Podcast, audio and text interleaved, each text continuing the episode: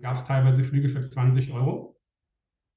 Dann haben wir 10 Flüge gekauft, 10 mal 20 Euro, 200 Euro Gesamtkosten, haben 90.000 Meilen bekommen und mit den 90.000 Meilen sind wir Business Class nach Cuba geflogen, hin und zurück mit Iberia.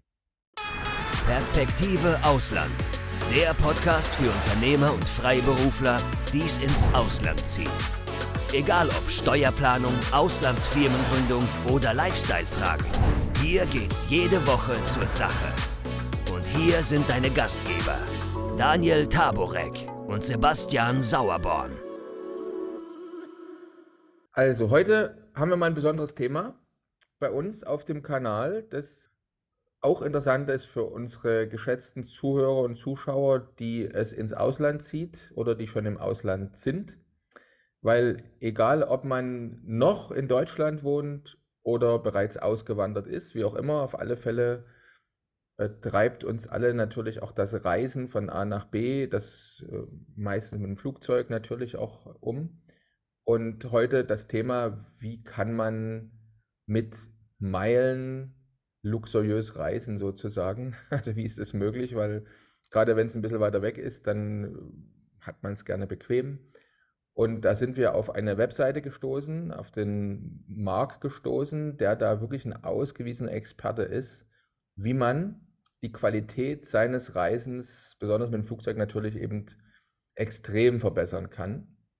Und ja, darüber wollen wir heute mal sprechen. Wir sind gespannt, dir zuzuhören, zu sehen, was du da alles für Tipps und Tricks auf dem Lager hast und wie wir von dir lernen können ganz speziell auch natürlich unsere Zuschauer und Zuhörer. Sind wir sehr gespannt und wie das bei uns so üblich ist, lieber Marc, äh, der Gast darf sich am Anfang selbst vorstellen. Also stell dich bitte jetzt, wäre der Zeitpunkt, unseren Zuschauern und Zuhörern einmal selber vor. Ja, hallo. Erstmal vielen Dank für die Einladung. Freut mich hier zu sein. Äh, wie du sagst, ich bin der Marc. Ich bin der Gründer und Geschäftsführer von, von Meilen Optimieren. Das ist eine Webseite, die sich letztendlich an Vielflieger, Vielreisende Punkte und Meile, Meilensammler richtet, die einfach so viel wie es geht aus ihren Punkten rausholen wollen. Und das machen wir seit mittlerweile ja, fast acht, neun Jahren, glaube ich. Anfangs mal ein Hobby von mir gewesen. Mittlerweile ist es, ist es mein Beruf mit einem kleinen Team dahinter. Und ja, wir freuen uns halt den Leuten beizubringen, wie sie aus ihren Meilen das Maximum rausholen. Unglaublich, ja, ja. Also wir sind echt, also äh, für mich ist interessant gewesen, äh, ich sag mal, manche Leute kaufen Bitcoin und andere Leute kaufen Meilen, oder? Also es ist irgendwie, man hat schon den, fast den Eindruck, dass eine Meile sozusagen auf so einem, auf meinem Meilenkonto ist schon fast wie so eine Währung. Äh, würdest du dem zustimmen, dass es so ungefähr so ist? Absolut, absolut. Also das hat eigentlich mal total simpel angefangen. Es ging los äh, in den 80ern, glaube ich, mit einem Loyalitätssystem, wie man es eigentlich heute vom Bäcker zum Beispiel kennt. Man kauft ein Brot, kriegt einen Stempel. Wenn ich zehn Stempel habe, kann ich mir einen Flug, äh, in dem Fall ein Brot, äh, umsonst abholen. So haben die Airlines auch angefangen. Das heißt, ich habe für Flüge gesammelt und für Flüge eingelöst. Mittlerweile ist es genau das, was du sagst. Eigentlich sind Meilen eine Art Zweitwährung geworden, die von der Airline herausgegeben wird die von der Airline kontrolliert wird und die auf der einen Seite längst nicht nur mit Flügen gesammelt werden kann. Also ich kann die in den beliebigsten Konstellationen sammeln, sei es eine Kreditkarte, sei es ein Hotelaufenthalt, sei es ein Online-Einkauf, ein Mietwagen. Die Möglichkeiten sind unendlich. Und das Gleiche haben wir eigentlich auf der Einlöseseite. Also ich muss meine Meilen längst nicht mehr für Flüge einlösen. Wir würden empfehlen, das zu machen, weil das eigentlich die beste Einlösemöglichkeit ist, wenn man das so pauschal sagt.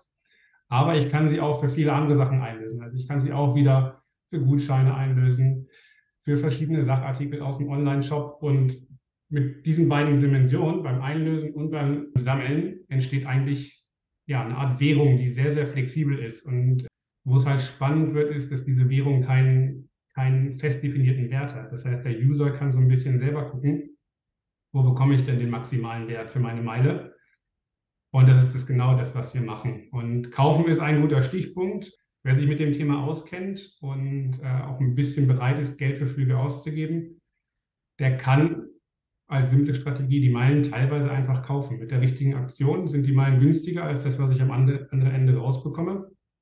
Und ja, so kommt man dann halt zum günstigeren Preis einfach einen schönen Flug, den man sonst halt mit hart erarbeitetem Geld bezahlen müsste. Also das ist so das Universum, was sich, mhm. was sich mit den Meilen auftut. Sehr komplex letztendlich. Es gibt einfach so viele Möglichkeiten mittlerweile, dass es ein richtiger Dschungel ist, was man damit machen kann.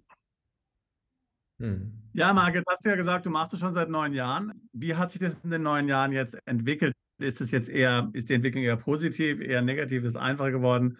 Ist es besser geworden, ist es schlechter geworden, schwieriger geworden? Wie ist so der Trend? Also ich meine, ich habe auch schon selbst, weiß ich gar nicht, seit wann ich jetzt schon Meilen angefangen habe zu sammeln, schon, schon seit vielen Jahren, habe schon den Überblick verloren, ja. Macht es überhaupt jetzt noch Sinn, da einzusteigen oder ist es eher was von gestern? Wie siehst du das? Meiner Meinung nach macht es absolut weiter Sinn, um das noch wegzunehmen. Es gibt einfach genug Möglichkeiten, da den Gegenwert rauszuziehen. Es gibt natürlich so ein paar Trends, die es vielleicht schwieriger machen als, als vor ein paar Jahren, einfach weil das Thema auch mittlerweile bekannter ist und es mehr Leute nutzen und halt den Gegenwert suchen. Und das erste ist vielleicht, es gibt halt immer mehr Möglichkeiten, die von den Airlines geschaffen werden, wie ich die Meilen mehr oder weniger sinnlos einlösen kann. Also mhm. die Airline versucht mir vielleicht den Koffer aus einem Online-Shop zu vermitteln, wo aber der, der Gegenwert meiner eingesetzten Meilen halt ja sehr niedrig ist. Das heißt, es gibt halt mehr Fallen heute als früher, würde ich vielleicht behaupten.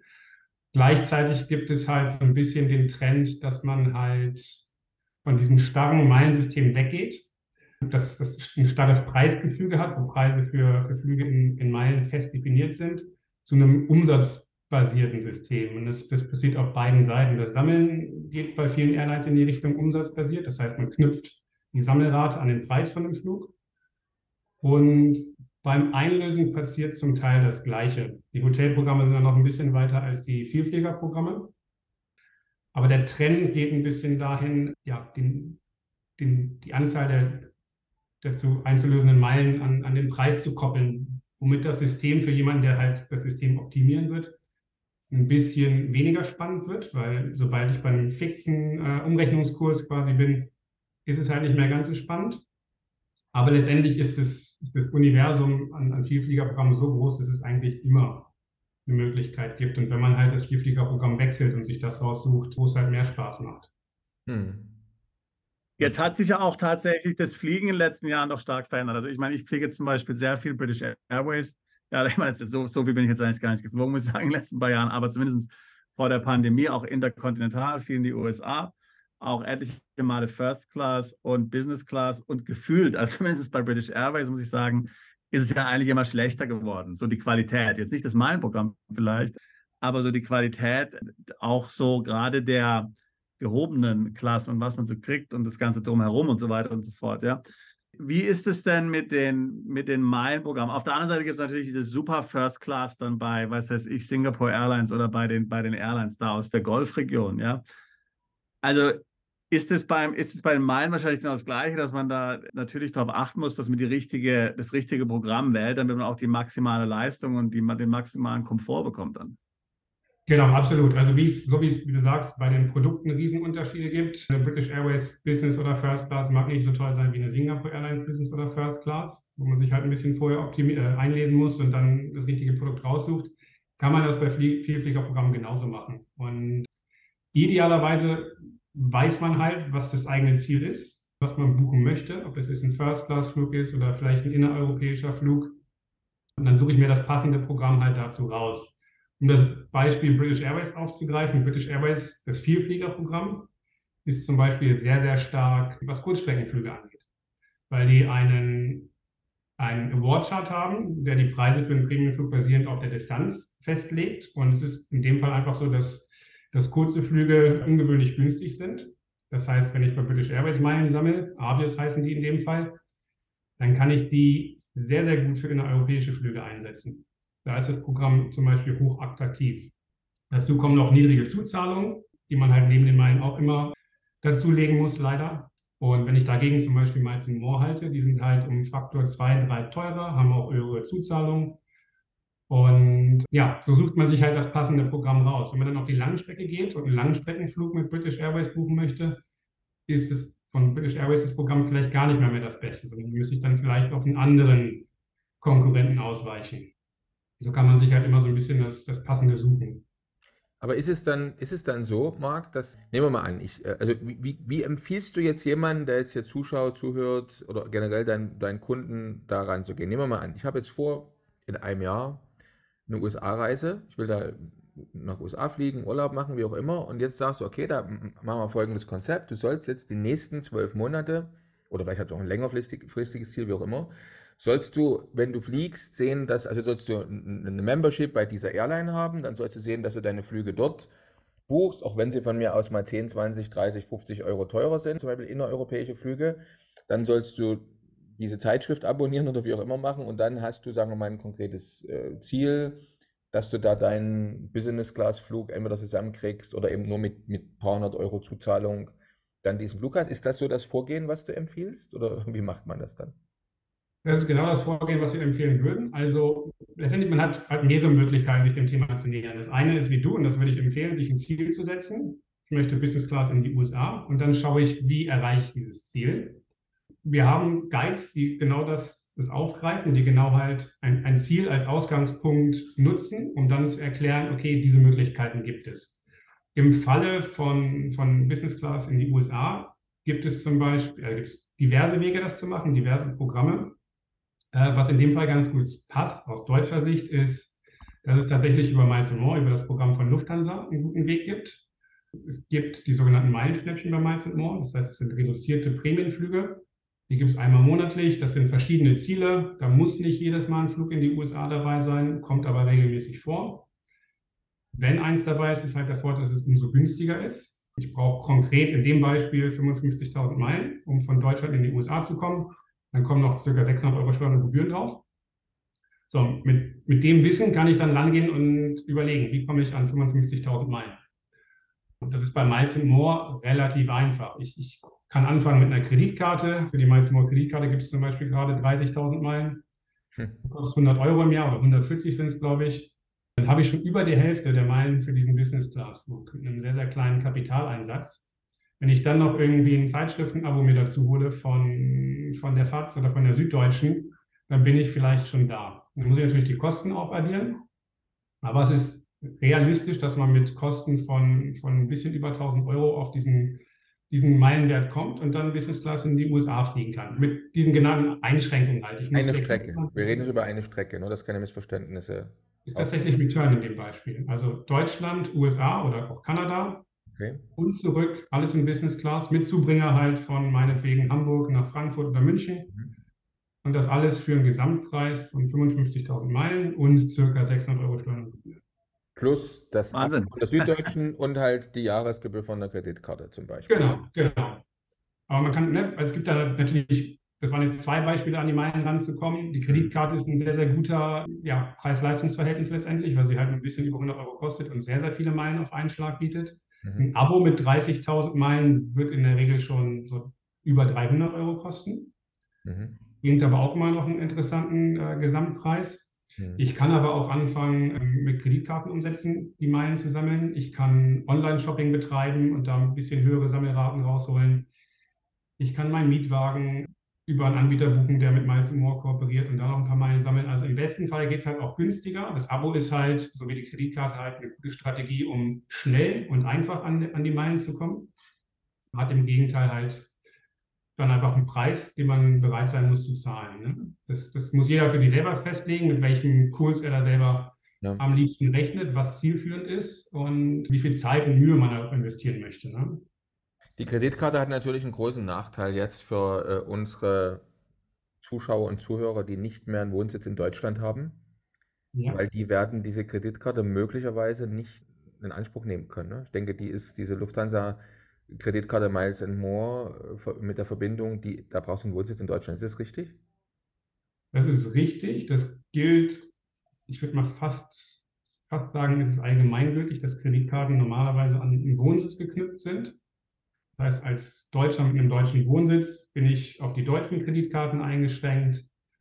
Österreicher, Schweiz genauso. Wäre natürlich super schön, wenn wir alle an die amerikanischen Kreditkartenangebote rankommen würden, weil die sind in der Regel halt die aggressivsten mit den größten Boni, mhm. mit den besten Angeboten. Es gibt deutlich mehr Kreditkarten innerhalb des Marktes. Die Möglichkeiten hat man als Deutscher halt nicht in der Form und als Auslandsdeutscher muss man sich dann in der Regel halt am, am, am neuen Heimatmarkt orientieren. Der mag interessant sein, der mag nicht interessant sein. Da fehlt mir die Übersicht, welches Land jetzt da gegebenenfalls ein gutes Ausra Aus Auswanderungsziel ist aus Sicht der Meilen. Aber Kreditkarte ist halt auch nur, nur ein Standbein. Ne? Also es gibt genug Aktionen. Naja, das habe ich an Sebastian, also das ist jetzt, du wirst jetzt nie beantworten können, aber das wäre mal eine Aufgabe für uns, also für dich eigentlich mehr, für uns meine ich das die, die, die, Company. Vielleicht kann man ja eine Konstellation finden. Ich gründe eine, eine Nullsteuer-LLC in Amerika und kann in irgendeiner Art und Weise über irgendeine Konstellation eine Kreditkarte rankommen. Die könnte ja theoretisch sogar null Limit haben, also wie eine, ähnlich wie eine Prepaid-Karte sein oder mit keinem Einkaufsrahmen, nur um letztendlich diesen Flug letztendlich nachher zu bekommen. Wenn man im wenn man also, also wir also natürlich, also wir haben da Lösungen, die, Kredit, die an die US-Kreditkarten zu kommen. Ja. Also ich meine, also im Grunde genommen, wir haben dann, die das machen. Du besorgst eine amerikanische Steuernummer und dann brauchst du eine Adresse in den USA, auch wenn du dann nicht jetzt ein Visum hast oder da nicht wohnst, kannst du es absolut machen. Also ich meine, auch, auch jeder illegale Einwanderer in USA, die ganzen Mexikaner, die haben auch eine Kreditkarten. Ja, ich habe lange ja in den USA gelebt, fast zehn Jahre. Ja, also fragt man sich, wie man das macht. Also eben, also du brauchst eine Adresse in den USA und du brauchst die Steuernummer. Also wir, wir können dabei helfen. Also eben, wir, wir helfen da immer wieder dann. Das gleiche geht natürlich auch in UK. Ja, also ich meine, Amex-Karte und so ähm, ist natürlich, äh, kriegst du in, in UK auch und so. Ja, oder andere Kreditkarten, ganz klar. Es ist natürlich immer, also das, das größere Hindernis ist nicht mal unbedingt die formale, also die formale Struktur, ja, sondern du musst natürlich den Credit aufbauen. Ja, und der Credit in den USA aufzubauen, ist natürlich eine Kunst, ja, oder ist überall eine Kunst aufzubauen, weil du ohne Credit kriegst du nicht die interessanten Karten. Und wenn du gar keinen Credit hast, ist noch schlimmer als einen schlechten Credit zu haben. Ja. Also deswegen, also das ist schon ein bisschen natürlich, das ist nicht so ganz einfach, aber machbar ist es ja. Spannend, oder? cool. Absolut, ja. Das ist tatsächlich ein Thema, was wir bisher nicht aufgegriffen haben auf der Webseite, weil es natürlich auch eine rechtliche Hürde hat, die bei uns nicht unbedingt die große Masse dann einfach erfüllt. Aber sicherlich ein spannender Gedanke auf jeden Fall, dass man da halt mit solchen Konstrukten gegebenenfalls doch rankommt, ja. Ja. Aber jetzt erst vielleicht mal erstmal die, die, also die ganz normal auch mal für die Leute, die jetzt irgendwo ansässig sind und eine Karte da bekommen. Würdest du jetzt immer dort spezifisch die, die Airline-Karten empfehlen? Also, also ich weiß zum Beispiel hier, meine Partnerin und ich, wir haben die, die Amex-Karte, ja, die hat ja dann auch diese Punkte, die kann man dann umwandeln, wiederum in Meilen, in verschiedene, also kannst du dann sagen, du kannst die dann umwandeln in Avios oder, da, oder Miles, in, Miles, äh, Miles in More von, von Lufthansa, je nachdem, was dann dein Programm ist, ist eigentlich schlecht und für jeden einzelnen Einkauf und gerade wenn die fürs Business verwendet, dann hast du ja viele Gebühren, so Reisekosten, irgendwas, was da dann für andere zahlst, da kommt dann schon Punkte zusammen, ja. Aber das ist eigentlich ein ganz gutes, fand ich immer ganz gut, ja, die Amex. Ja, bin ich, bin ich bei dir. In Deutschland gibt es ja letztendlich zwei Platzhöfe bei den Kreditkarten. Das ist Miles More selber mit der eigenen Kreditkarte und das ist American Express. Und die Amex hat genau den Vorteil, was du gerade beschrieben hast. Ich bin halt nicht an, an ein Vielfliegerprogramm ge gebunden, sondern ich sammle halt erstmal Punkte bei Amex und Amex ermöglicht mir dann die Punkte halt, in Deutschland sind es zwölf Transferpartner, glaube ich, zwölf Airlines und drei Hotelprogramme, erlaubt mir halt die Punkte da hin zu transferieren. Und zwar nach Bedarf. Und ich muss mich auch nicht für ein Programm entscheiden. Das heißt, ich kann, kann heute ja, 10.000 Meilen zu, zu Lufthansa transferieren und dann morgen zu British Airways, weil ich sie halt da gerade brauche. Und damit sind wir so ein bisschen bei dem Thema Diversifizierung und ne, was, was kann schwieriger werden beim Meilensammeln? Man schützt sich halt mit so einer flexiblen Meilenwährung ein bisschen vor ungewollten Änderungen beim Vielfliegerprogramm. Wenn Lufthansa von heute auf morgen sagt, wir machen alle Preise doppelt so teuer äh, bei Miles More, dann hat der Miles More Sammler es gekniffen und der American Express Punktesammler, der sagt, mhm. dann transferiere ich halt zu British Airways oder zu einer anderen Airline. Also das ist eine sehr beliebte Strategie, sich da letztendlich zu schützen und auch im Umkehrschluss natürlich einfach diese Flexibilität zu nutzen, weil ich kann dann genauso rangehen. Wenn mein Ziel ist, ich möchte in die USA fliegen, dann kann ich diese zwölf Programme einfach einmal alle gedanklich durchgehen und gucken, was ist das Beste und dann transferiere ich meine Punkte halt dahin. Mhm. Was Amex sehr, sehr stark und das gilt, glaube ich, mehr oder weniger weltweit. Also Amex hat, glaube ich, in sehr, sehr vielen Märkten einen Fußabdruck und hat dieses Grund Grundkonstrukt, dass man halt transferieren kann zu mehreren Programmen ist, glaube ich, äh, der Standard. Ist immer ein Blick wert. Und oft ist es auch so, dass die Karten gar nicht für Meilensammler unbedingt beworben werden. Das heißt, man muss erstmal die Verbindung herstellen, dass man mit diesen Punkten Meilen sammelt. Das ist oft mhm. gar nicht so deutlich. Verstehe. Jetzt habe ich ja gesehen auf deiner Website und war da auch sehr positiv überrascht, äh, dass es auch Möglichkeiten gibt in Verbindung mit einer Revolut-Karte, was ja viele unserer Mandanten und Kunden auch haben, auch irgendwie Meilen zu sammeln. Kannst du das vielleicht nochmal erklären, wie das funktioniert? Genau, das, das geht tatsächlich. Das ist ein sehr, sehr beliebter Trick, nenne ich es mal. Revolut ist ja letztendlich ein Banking-Startup mit den verschiedensten Finanzprodukten und das Kernprodukt ist halt eine Kreditkarte, die gleichzeitig mit einer Kontonummer verknüpft ist und mir erlaubt, Geld weltweit auszugeben mit, mit relativ wenig Gebühren oder ohne Gebühren. Und wo das Produkt interessant wird für Meilensammler ist, dass ich dieses, die Revolut-Karte mit einer Kreditkarte aufladen kann. Das geht nicht mit jeder Kreditkarte oder es geht nicht mit jeder Kreditkarte kostenlos, aber im Falle der Miles More und auch der Hilton-Kreditkarte geht es. Das heißt, ich gehe in mein Revolut-Konto rein, klicke auf Aufladen oder ich weiß gar nicht, wie die Funktion im Detail benannt ist in der App, hinterlege dann meine Kreditkarte und sage, ich möchte 1000 Euro einzahlen. Dann wird meine Miles More Kreditkarte belastet mit 1000 Euro. Auf meinem Revolut-Konto sind 1000 Euro eingegangen. Und bei Miles More werden für diese 1000 Euro Umsatz Miles More Meilen geschrieben. In dem Fall sind es 500 bei einer privaten Miles More Kreditkarte. Und Kosten sind ja nicht angefallen, zumindest nicht für mich als, als Endverbraucher. Das heißt, ich habe diese Meilen kostenlos gesammelt. Jetzt ist natürlich die Hürde, wer das zu exzessiv betreibt und da Meilen oder Meilen kostenlos generiert und die Gelder quasi im Kreis schiebt, weil das wäre der nächste Gedanke, den sehr viele haben. Ich lade die 1000 Euro auf Revolut auf, dann schiebe ich sie von Revolut weiter auf mein Sparkassenkonto. Damit gleiche ich dann wieder meine Miles More Kreditkarte aus, drehe das Geld zum Preis und sammle eine Milliarde Miles More Meilen.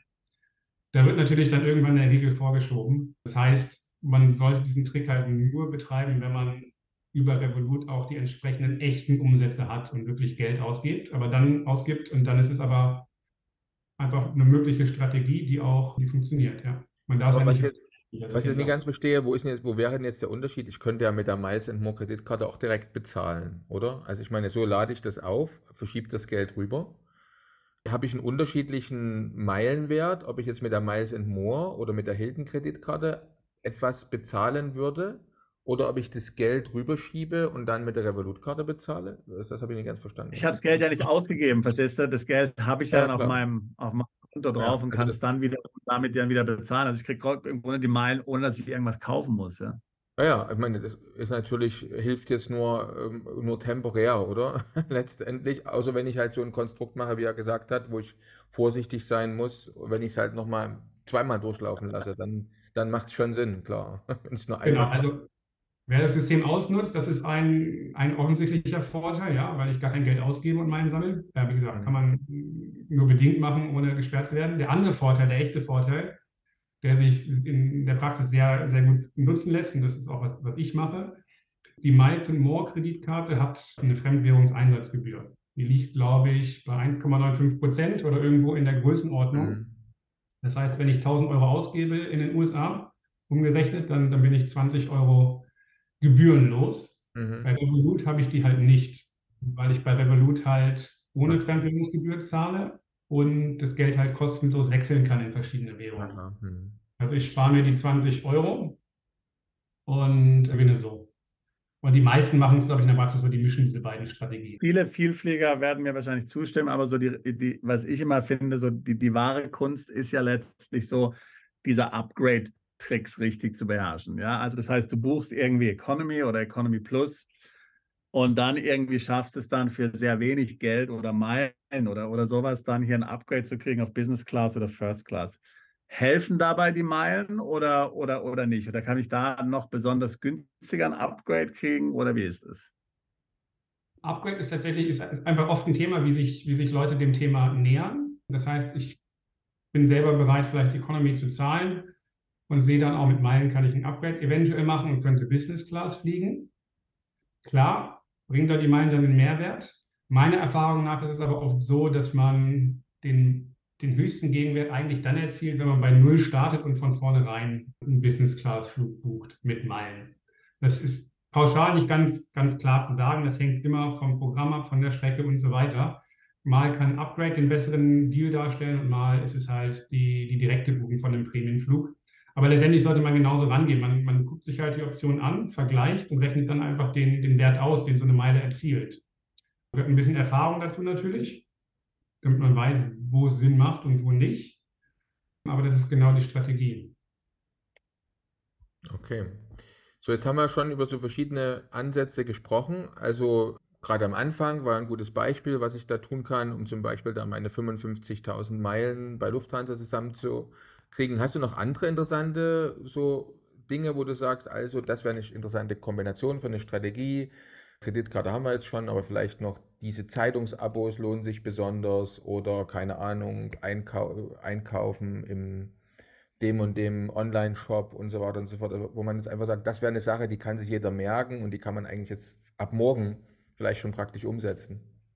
Ja, äh, wie gesagt, eigentlich kann man mittlerweile fast alles im Alltag irgendwie zu Meilen machen. Also man sollte einfach anfangen. In Deutschland, im deutschen Wohnsitz ist, wir haben die Kreditkarten gesprochen, wir haben die Abos aufgegriffen, wir haben Mietwagenbuchungen, wir haben Hotelbuchungen, wir haben aber auch Payback, was sehr, sehr verbreitet ist, was mit Miles More kooperiert. Also ich kann Payback-Punkte in Miles More mal umwandeln. Das heißt, Payback ist in, letztendlich eine Verlängerung von Miles More. Da können, glaube ich, in der Praxis sehr, sehr viele ansetzen. Und damit haben wir einen Großteil, glaube ich, abgedeckt. Also wirklich beim Shopping gucken. Äh, es geht sowohl offline mit Payback als auch online. Miles More hat ein eigenes Portal, wo man sich weiterleiten kann. Das hat, um dann Meilen zu sammeln, das hat eigentlich jedes große Vielfliegerprogramm. Also Einkäufe jeder Art, Reisebuchungen jeder Art kann man eigentlich immer mit Meilen vergüten lassen. Und dann, wenn man sagt, es reicht nicht, was für viele trotzdem der Fall sein kann natürlich. Wer nicht Riesensummen ausgibt und, oder nicht, nicht gut genug optimiert und am Ende zu wenig Meilen hat, der kann immer noch, immer noch kaufen, was wir ganz am Anfang als Beispiel hatten. Das macht mittlerweile auch fast jedes Vielfliegerprogramm, mittlerweile sogar meistens nur dabei, die sich da aus rechtlichen Gründen ein bisschen schwierig getan haben. Da gibt es irgendwie den Hintergrund, dass halt ja Miles More vermeiden möchte, dass man halt einer Meile einen festen Wert zuweisen kann kenne den genauen Hintergrund nicht, vielleicht wisst ihr das sogar besser. Es gibt einfach ein paar rechtliche Hürden, dass eine Meile halt am besten keinen festen Wert haben darf. Deswegen macht Miles More das zum Beispiel so, die mixen ihre Meilenverkäufe mit anderen Zusatzleistungen. Also ich bekomme dann noch irgendwie einen Rabattgutschein für einen Online-Shop oder einen Status oder einen Rabattgutschein bei einem Mietwagenunternehmen, verkauft dann so die Meilen und dann kann halt kein direkter Kurs mehr ausgerechnet werden. Und ja, so kommt man halt auch mittlerweile bei Miles More an, an 10.000 oder sogar 100.000 Meilen zu einem sehr günstigen Kurs. Verstehe. Also einfach links, rechts. Also eine Sache, die, die du ja schon angesprochen hattest, jetzt waren ja auch Hotels. Also ich kann mich erinnern, ich habe äh, früher, als ich geschäftlich unterwegs war, hauptsächlich in Hilton Hotels übernachtet, die geben dir dann so doppelte, doppelte Punkte, ja, also einmal für ihr eigenes Programm da, Hilton Honors und dann auch noch, noch Gutschrift. Und dann ist ja sogar so, ich glaube, das war auch immer eine Sache, dass man immer so nach, auch nach Aktionen Ausschau halten muss, weil oftmals gibt es ja so bestimmte, sage ich jetzt mal, Hotspots, wo dann gesagt wird, okay, wenn du jetzt buchst, innerhalb der nächsten drei Monate, äh, was weiß ich, drei Wochen, kriegst du Triple Miles und Triple Points und so weiter. Ja, also da gibt es ja gerade auch in den USA wahnsinnige Angebote, ja. Genau, absolut. Also solche Aktionen muss man natürlich am besten verfolgen, wo einfach Punkte vervielfacht werden. Das passiert bei Hotels sehr, sehr regelmäßig. Da gibt es, fühlt das, das ganze Jahr eigentlich irgendeine Promo immer wechseln. Das ist natürlich auch was, was wir zum Beispiel aufgreifen auf der Webseite. Aber wie du sagst, in der Regel muss man sich dann nur mit einem Klick anmelden. Und dann gibt es auch einmal die doppelte oder dreifache Sammelrate. Und der Aufwand für, für mich als Nutzer ist natürlich minimal. Ne? Und dann gibt es noch andere Tricks. Was in Deutschland zum Beispiel sehr gut funktioniert, sind genau die Hilton Hotels. Es gibt halt in Deutschland genau eine Kreditkarte von, von einem Hotelunternehmen. Das ist die Hilton Kreditkarte. Und die bringt mir zum Beispiel kostenloses Frühstück. Ach was? Ich bekomme, also ich bekomme mit der Kreditkarte den Goldstatus bei Hilton, den man sich sonst, ich weiß nicht, wie vielleicht das sind, normalerweise erschlafen muss. Mit der Kreditkarte bekomme ich es direkt. Und ein Vorteil von dieser Kredit, von dem Status ist halt das, das kostenlose Frühstück ne? und eventuell noch die Chance auf ein Zimmer-Upgrade. Und das ist eine, eine super beliebte Strategie, das zu optimieren, weil die Kreditkarte ist sehr günstig. Und ich brauche nur ein, zwei Hilton-Aufenthalte, wo ich das Frühstück nicht selber bezahle, sondern über den Status, über die Kreditkarte kostenlos bekomme, dann ist die Kreditkarte schon wieder drin. Ne? Solche Tricks gibt es dann Ja. auch. Ja, ja, es ist nicht nur, also es ist ja bei Hilton so, was du zum Frühstück sagst, es ist nicht nur das Frühstück, ja. Also ich meine, du, was du ja hast in Hiltons Hotel, ist so diese sogenannte Business Lounge. Ja, das ist eigentlich so eine, so eine, so eine Lounge im Hotel drin, die du nur nutzen kannst, wenn du eben Hilton Honors Gold hast oder eben ein teures Zimmer buchst, ja. Genau. Und wenn du dann den Hilton Honor Status Kosten, äh, Gold, also mehr oder weniger kostenlos hast über die Karte, ja, da kannst du dich da reinsetzen. Da können also nur wenige rein. Da gibt es den ganzen Tag Essen, nicht nur Frühstück, auch Abendessen.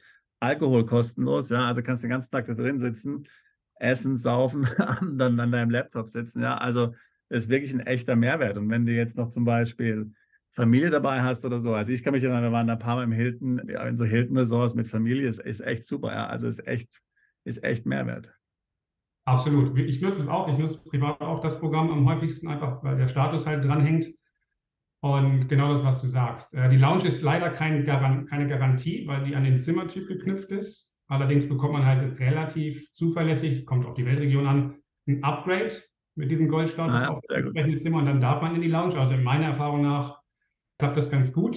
In den USA ist es, glaube ich, schwieriger als in beispielsweise Asien.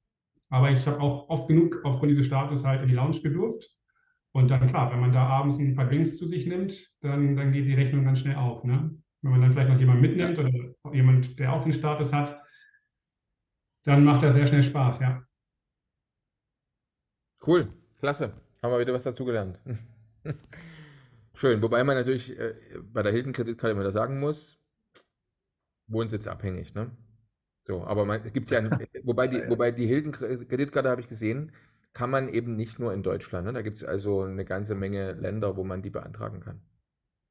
Also der, da ist schon der, das ist schon wesentlich einfacher. Jetzt nochmal Lufthansa, was du vor uns gesagt hast. Jetzt ist ja so, das gibt ja die Star Alliance. Und ist es eigentlich egal, ob man jetzt in der Star Alliance, wo man jetzt sein, sein Vielfliegerprogramm hat, oder sollte man unbedingt bei der Lufthansa das dann haben? Gibt es da Unterschiede?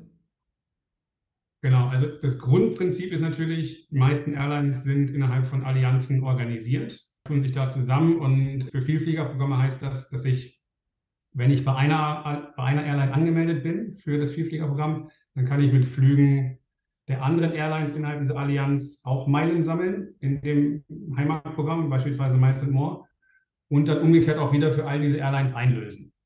Da das für alle Airlines im Verbund geht, kann ich mir ein beliebiges Programm aus der Star Alliance raussuchen und das sind über zehn Stück. Und dann sind wir wieder bei dem anfänglichen Problem, ich brauche ein Ziel, damit ich mich festlegen kann, was, was das beste Programm ist. Ne? Wir hatten vorhin aufgegriffen, British Airways ist eine andere Allianz, aber das funktioniert natürlich genauso. Wenn es mein Ziel ist, in, innerhalb von Europa rumzufliegen, dann sammle ich vielleicht am besten bei British Airways, Hm. wenn ich auch nach London muss. Dann macht das Programm Sinn. Bei Lufthansa, wenn ich in die USA möchte, dann ist vielleicht Miles tatsächlich eine gute Variante. Wenn es ein anderes Ziel ist oder ich irgendwie ja, mehr in Europa fliegen will, ist zum Beispiel, glaube ich, United besser. Dann sollte man vielleicht da sammeln. Das muss man sich einfach, ja, wie gesagt, man fängt mit dem Ziel an und dann guckt man, was ist das Beste. Das ist pauschal halt immer sehr, sehr schwierig zu sagen. Und dann muss man halt auch ehrlich sein, man muss halt auch genug Meilen sammeln können in dem Programm. Und Miles More hat natürlich den riesen Vorteil, zumindest aus deutscher Sicht, dass ich einfach sehr, sehr viele Sammelmöglichkeiten habe. Wenn ich bei Miles More sammle, stehen mir viel mehr Möglichkeiten offen, als wenn ich bei United sammle, also als Deutscher. Hm. Das muss man auch ein bisschen gegenrechnen. Ne? Wenn es einfacher ist, Miles More Meilen zu sammeln als United Meilen, dann mag Miles More auch ein bisschen teurer sein. Wenn ich das ausgleichen kann, dadurch, dass es für mich einfacher wird, die Meilen zu sammeln, dann mag es das wert sein. Hm. Ne? Kann man jetzt, weil du hast ja, mein, du hast ja auch mit erwähnt, dass es diese Pay, dieses Payback-Programm in Deutschland ja gibt, mit dem man auch sammeln kann, beziehungsweise wo man dann halt die Punkte umschreiben kann. Ist, äh, kann man da einfach seine ganze Familie mitsammeln lassen, sagen, Vater, Mutter, Oma, Opa, Schwester, Bruder, die haben also alle so ein Payback und dann schieben die mir ihre, ihre Punkte zu. Ist das machbar oder ist das nicht machbar? Das ist im Gegensatz zu den Kreditkarten, glaube ich, gut machbar. A, bekommt man, glaube ich, mehr als eine Payback-Kreditkarte ohne Probleme oder hat halt digital auf dem Handy, die Karte. Die kann ich dann natürlich, selbst wenn ich irgendwie woanders lebe, dem Familienmitglied noch, noch da lassen. Und wenn die selber keine Meilen sammeln oder da kein Interesse dran haben, dann kann ich natürlich Schwester, Bruder, Mutter, Vater, ja, die Payback-Karte hinlegen und darum bitten, dass sie die ein, Okay. ein Aber muss mein Konto sein, ne? Es muss auf meinen Namen sein. Also ich kann, Mhm. kann jetzt nicht von einem Partner auf einen anderen Punkte rüber schenken, zum Beispiel. Es macht es natürlich einfacher, wenn es das eigene Konto ist, vor allem wenn ich noch an anderer Stelle Meilen sammle oder Miles More Meilen in dem Fall. Was aber eigentlich auch bei fast jedem Vielfliegerprogramm geht, ich kann halt für dritte Personen Flüge buchen. Also ich könnte mit meinen Miles, mit meinen Miles More Meilen einen Flug für euch beide buchen. Da gibt es keinen, der mich davon abhält. Das heißt, Ja, mach doch mal. Ja? Wir wollen mal sehen, ob es klappt.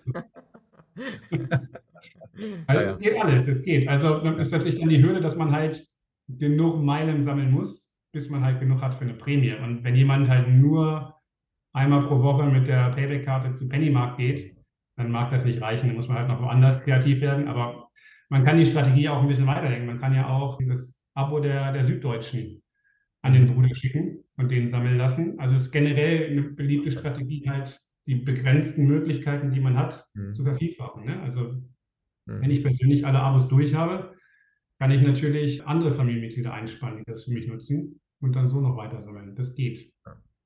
Bei Kreditkarten, Wie schnell verfallen denn eigentlich normalerweise solche Meilen? Also wenn man die jetzt mal gesammelt hat, die sind ja nicht jetzt, also wie gesagt, die, die verfallen ja. Was ist so der, die typische Halbwertzeit von so einer Meile? Ich würde sagen, im Schnitt sind so zwei, drei Jahre, die die gültig bleiben. Es hängt aber auch wieder, wie immer, äh, total vom Programm ab. Bei Miles More sind es, glaube ich, drei Jahre, wobei man dann die Meilen zum Teil schützen kann. Bei Miles More macht es die Kreditkarte, die die Meilen vor dem Verfall schützt. Natürlich ein Marketinginstrument letztendlich von Lufthansa und Miles More, um die Leute halt zum Abschluss von so einer Kreditkarte zu bewegen. Und das geht. Dann gibt es Programme, wo sie gar nicht verfallen. Dann gibt es Programme wie British Airways, wo jede Aktivität die Gültigkeit erneuert aller Meilen. Das heißt, wenn ich da regelmäßig sammle oder einlöse, verfällt gar nichts. Da gibt es die verschiedensten Konstrukte. Muss man natürlich aufpassen. Also sollte man sich vorher informieren. Und ja, Hast du jetzt mal so ein, für unsere Zuschauer und Zuhörer so ein krasses Beispiel vielleicht, wo du sagst, also da hat jemand für so wenig Einsatz so viel, so einen fantastischen Flug schon mal bekommen? Was ist denn da so, was, was kommt dir da so in den Sinn? Ich habe tatsächlich ein paar gute Beispiele. Ich habe sie auch extra nochmal rausgeschrieben, weil es gibt ein paar sehr unterhaltsame Dinge. Die sind zugegebenermaßen alle ein bisschen älter und kommen aus den USA, also leider nicht replizierbar. Aber es gibt zum Beispiel einen Herrn, der The Pudding Guy genannt wird. Das ist ein Amerikaner, der festgestellt hat, dass es halt einen Puddingbecher, für jeden Puddingbecherkauf eine gewisse Anzahl an Meilen gab. Und er hat dann halt verstanden, dass die Meilen deutlich mehr wert sind, als der Pudding kostet. Und ich habe es mir aufgeschrieben, er hat für 3000 Dollar ungefähr Pudding gekauft und hat damit über eine Million Meilen gesammelt. Wahnsinn. Und, ja, die würden, das ist, ich weiß, ich glaube, das war Ende der 90er, ja, war Ende der 90er. Und eine Million Meilen oder 1,2 Millionen Meilen sind sogar, reicht heute noch für mehrere First-Class-Flüge. Ähm, damals für wahrscheinlich noch mehr, weil Meilen inflationieren letztendlich auch. Und ja, das ist natürlich ein riesen, riesen guter Deal. Dann gibt es noch einen anderen Amerikaner. Das ist jetzt nicht direkt mit Meilen erstellt. Es gab mal United, einen United Lifetime Pass für unlimitiert viele Flüge. Der wurde angeboten, 1990 auch, auch ein bisschen her, für 290.000 US-Dollar. Das ist natürlich eine Stange Geld. Aber wenn man überlegt, man darf da auf Lebenszeit kostenlos fliegen mit United. Und der Typ hat es dann tatsächlich, Tom Stuke heißt er, wenn ihr mal googeln möchte, der ist eigentlich konstant unterwegs in der Welt, äh, auch beruflich und fliegt halt mit diesem Pass halt und hat mit dem Pass dann nebenbei natürlich trotzdem Meilen gesammelt für seine Flüge. Also das geht Und auch. dann noch mehr rausgeholt. Also für die Airline ein riesen Verlustgeschäft. Mittlerweile nutzt ihn, glaube ich, so ein bisschen indirekt als, als Markenbotschafter und zum Werbung machen, weil die ihn, glaube ich, auch nicht rausgekriegt haben aus diesem, aus diesem Deal. Und ja, gibt sehr unterhaltsame Stories. Es gibt auch Stories von, von Leuten, die halt ausnutzen, dass man auf manchen Strecken keinen keinen Pass zeigen muss oder seine Identität nicht nachweisen muss. Das heißt, man kann Drittpersonen zum Meilensammeln einspannen, wenn da der Flugpreis passt und die Meilengutschrift hoch genug ist oder gerade eine Promo ist, dann kann man das halt auch hochskalieren. Da gibt es auch ein paar Kandidaten, die haben das gemacht und haben halt ja, arbeitslose Schauspieler durch die Gegend geschickt, um halt Meilen zu sammeln im eigenen Namen, weil es keiner kontrolliert. Gibt schon sehr unterhaltsame Geschichten. Also mittlerweile ist es, glaube ich, leider ein bisschen schwieriger. Aber die Sachen gibt es. Was, was wir persönlich, was somit einer unserer besten Deals ist, tatsächlich eine Iberia-Geschichte von vor, ich glaube, fünf Jahren. Normalerweise ist es so, dass wenn man Meilen sammeln möchte für einen Flug, der Flug auch angetreten werden muss. Also ich bekomme die Meilengutschrift erst, nachdem ich geflogen bin. Das heißt, ich muss natürlich, ja, ich muss reisen wollen, um diese Meilen zu sammeln. Das ist natürlich mit Aufwand verbunden, mit Zeit. Das heißt, nur weil es einen günstigen Flug gibt, kann man den nicht automatisch nutzen zum Meilen sammeln. Iberia hat es vor ein paar Jahren so gemacht. Die hatten tatsächlich die Regelung, dass ein Flug nicht angetreten werden musste. Und zwar eine Sonderaktion. Und dann gab es noch ja, die, den Vorteil, dass die Meilengutschrift pauschal bei 9000 Avios lag. Und zwar egal für welchen Flug. Das heißt, man konnte rangehen, hat sich den allergünstigsten Flug von Iberia gesucht. Das ist auch das, was wir gemacht haben. Das war, ich glaube, ein Flug von Madrid oder von Barcelona nach Mallorca oder zwischen irgend, irgendwelchen spanischen Städten. Da gab es teilweise Flüge für 20 Euro. Dann haben wir zehn Flüge gekauft 10 mal 20 Euro, 200 Euro Gesamtkosten, haben 90.000 Meilen bekommen und mit den 90.000 Meilen sind wir Business Class nach Cuba geflogen, hin und zurück. Aber das, sowas passiert halt alle paar Jahre mal. Ne? Das ist, das ist mhm. leider nicht, nicht super replisierbar, aber wenn man ein Auge drauf hat, irgendwann kommt bestimmt die nächste Aktion in die Richtung. Ah also würde man jetzt bei dir zum Beispiel ein Newsletter abonniert haben, hätte man dann die Information bekommen, eh, da gibt es gerade diese Aktion, würde man sowas dann erfahren? Auf jeden Fall, der wäre ganz oben der Artikel, ja. Ja, okay. Aber auch sehr viele genutzt natürlich. Also da ist dann natürlich auch immer so ein bisschen das Bedenken, dreht Iberia den Hahn ein bisschen früher ab, weil die natürlich aller Wahrscheinlichkeit nach unterschätzt haben, was sie da äh, als, mhm. als Aktion aufgelegt haben. Aber sie haben es äh, honoriert und alles gut geschrieben, soweit ich weiß. Äh, zumindest bei uns. Und es hat alles geklappt. Aber es gibt es leider auch, dass die Airlines dann so ein bisschen Rückzieher machen und irgendwie mhm. dann doch wieder stornieren oder Gutschriften verweigern. Aber ein bisschen Risiko gehört halt dazu. Ne? Mhm.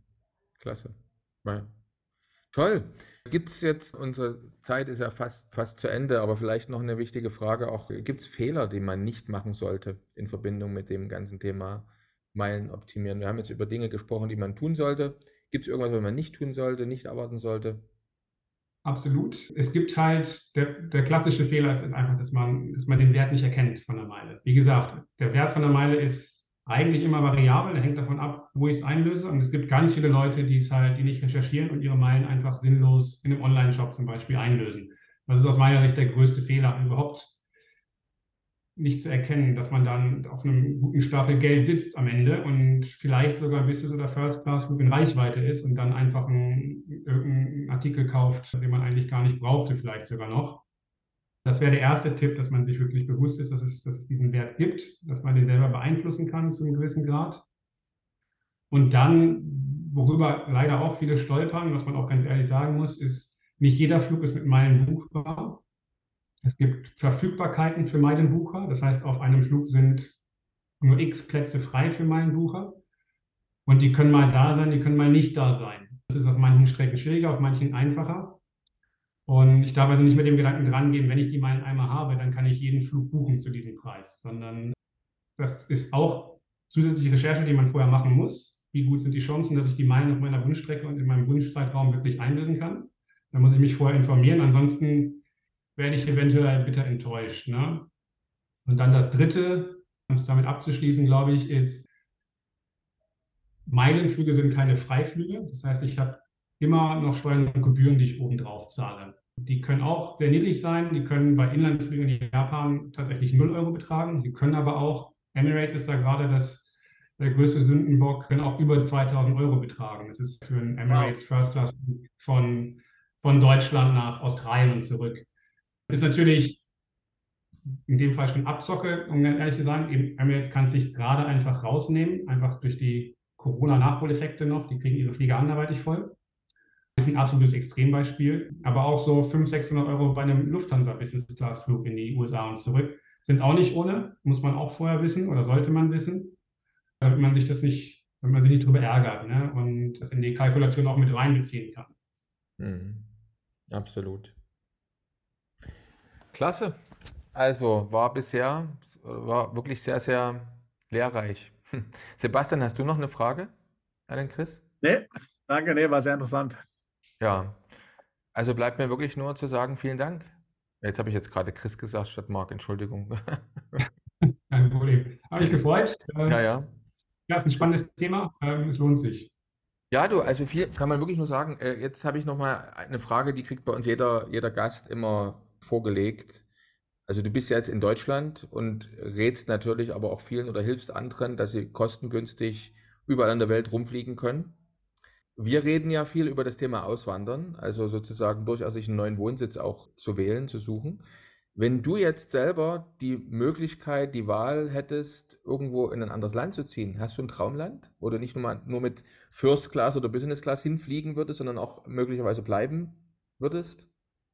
Ja, gibt es letztendlich nur ein Land. Also an sich bin ich großer Fan vom, vom deutschsprachigen Raum, bin froh in Deutschland zu sein, bin auch ehrlich gesagt viel in London. Das ist so ein bisschen auch Lebensmittelpunkt für mich.